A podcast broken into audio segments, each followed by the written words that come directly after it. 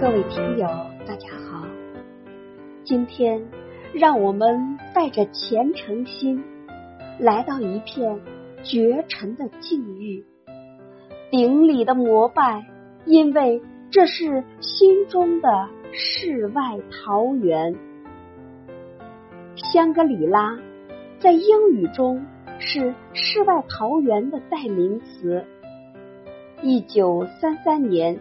英国小说家詹姆斯·希尔顿在纪实小说《失去的地平线》一书中，描写了一名印度外交官康威与他的三位美国朋友在飞越中印航线时，坠落在一个雪山环绕的冰雪世界中，在当地藏民的救助下，最终。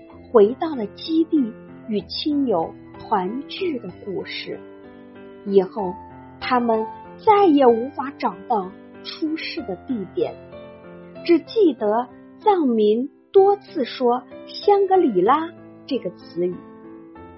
小说出版以后，立刻成为畅销书，“香格里拉”一词也成为广为人知的名字。